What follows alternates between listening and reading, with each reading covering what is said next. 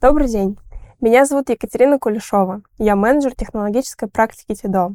Сегодня мы поговорим о цифровизации HR-функции.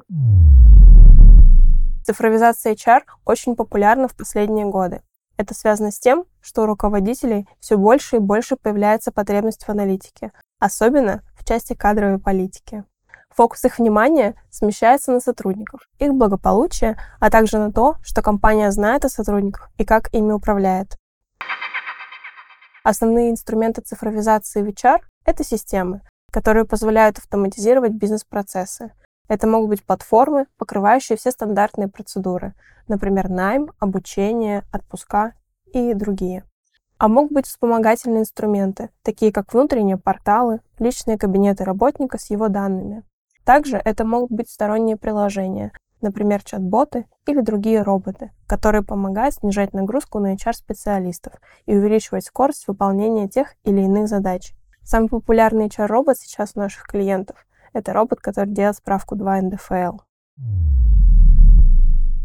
Какие же проблемы помогают решить внедрение цифровых продуктов? Прежде всего, повысить скорость и точность работы, расширить аналитику, позволить руководителю и сотруднику видеть больше данных, повысить лояльность работников к бренду. Согласно статистике, чаще всего автоматизируют процессы рекрутинга. Для наших же клиентов мы больше всего прорабатываем процессы учета рабочего времени.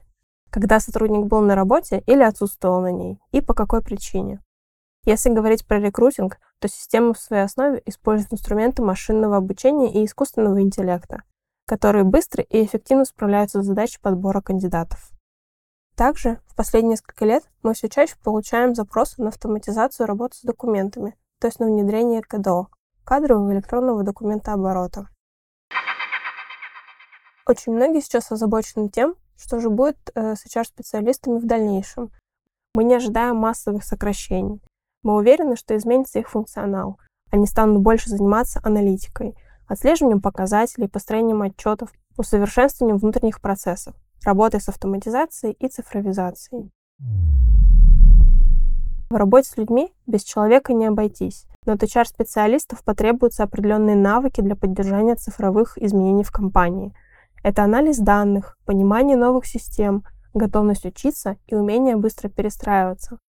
Кроме того, необходимо понимать, какие новые компетенции могут понадобиться бизнесу во время цифровой трансформации и где их взять примеру, многие крупные компании организовывают обучение как для уже действующих сотрудников, так и для потенциальных. Они создают центры развития компетенций, корпоративные университеты, участвуют в коллаборациях с вузами.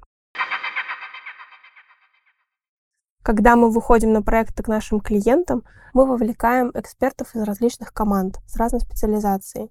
Есть эксперты, которые занимаются только методологией, разрабатывают подходы к оплате труда, программы обучения и мотивации, работают с организационным дизайном и организационной структурой.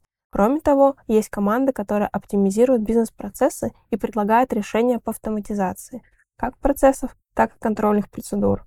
Мы помогаем нашим клиентам со скорингом систем, то есть, зная требования пользователей к выполнению процессов, мы анализируем рынок и предлагаем сравнение решений для реализации поставленных бизнесом задач.